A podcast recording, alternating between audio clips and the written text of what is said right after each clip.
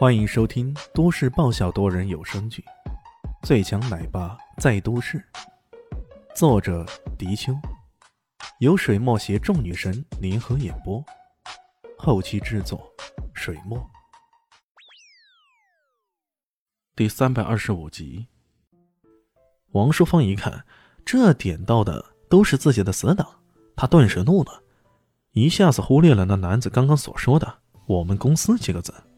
大声哇哇叫道：“我们来这家大公司面试，你一个屌丝，凭什么指指点点的？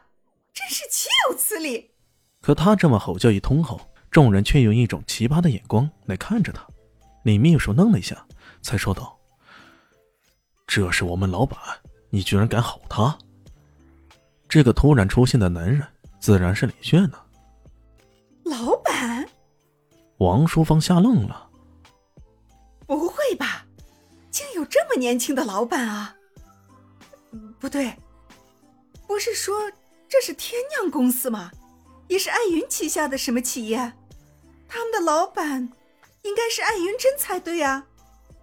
李秘书说道：“天酿是艾总和李总合资创办的，你居然冲着老板一阵乱吼，谁还敢要你啊？走走走，快走吧！”性格还算不错的李秘书。都忍受不了这个奇葩，挥手让他赶紧走了。其他几个死党还在迟疑，李炫已经冷笑一声，在大庭广众肆意嘲笑自己同学，这种人的合作能力可将一般呢。你们走吧，能力再强，成绩再好，我们也不需要。几个人悻悻的离开了。这时候轮到后面的人，在人群中啊，方艳妮赫然发现了小袁。不过，平日里大咧咧的小袁，此刻却显得有些紧张。他也不向方艳妮这边看来，只是低着头看着脚下。轮到小袁呢，他由此至终都没看向方艳妮，而是很慎重的给李秘书对着话，毕恭毕敬的。李秘书收了简历，简单翻看了一下，这才挥了挥手：“行了，回去等通知吧。”小袁有些失落的点了点头：“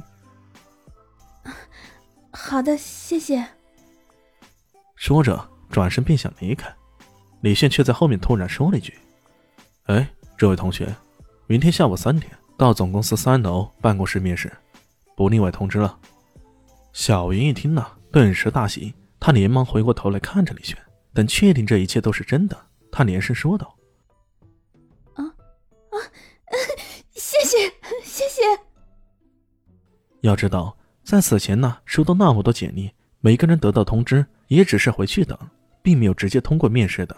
现在这位老板直接通知自己去面试，是不是说明了什么呢？李秘书有些疑惑的看着李雪，这小袁成绩是不错，不过也需要回去斟酌吧。这么快就决定下来，会不会有些草率了？李迅却对方念妮说道：“我看得出来，你跟他应该很熟吧？可他由始至终都没有利用这层关系，甚至……”连招呼都不敢跟你打，像这样的人为人正直，品德不错，我们可以考虑给他一个机会。原来如此，李秘书恍然大悟。他一直以来，他觉得这位李老板对公司的事儿多少显得有点漠不关心，他还以为啊这是能力上的问题。可这么短短一接触，他就发现这个人并没有想象中那么简单。方艳妮有些激动的说道。我替他谢谢你，不必谢我，能不能过最后一关还得看他自己呢。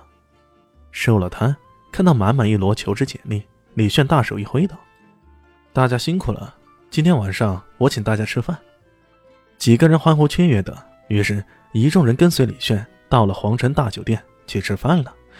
吃完饭以后，李秘书等人告辞离开，只剩下李炫和方艳妮两人。方艳妮觉得自己有很多话想对李炫说，但此时此刻却也不知道说些什么。他低着头看着自己的脚尖，有些局促。这时候，有人递了一张传单，说道：“两位去看看吧，下午七点半，皇城大酒店三楼将举行拍卖会的，很多好东西要拍卖呢。”李炫拿过来，在上面扫了扫，眉毛一扬，随即他递给方艳妮：“你要不要去看看？”嗯。那好吧。郑抽找不到机会和李炫在一起，现在刚刚好。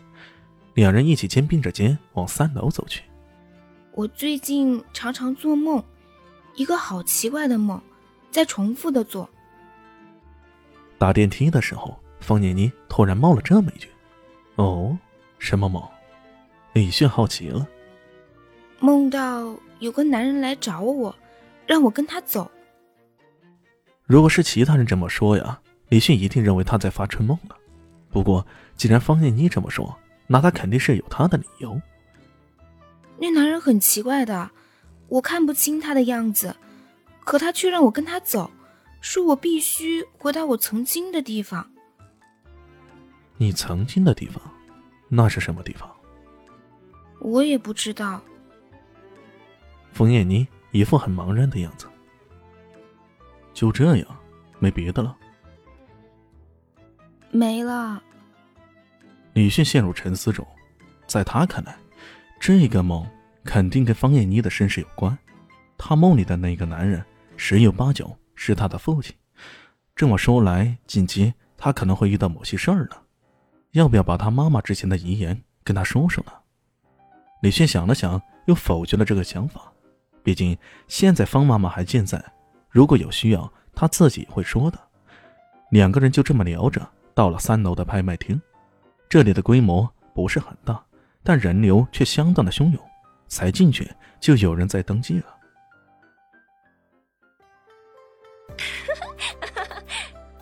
大家好，我是豆豆猫的耳朵。在剧中，我饰演的是萧灵溪的表妹唐艺贤。本集播讲完毕，感谢您的收听。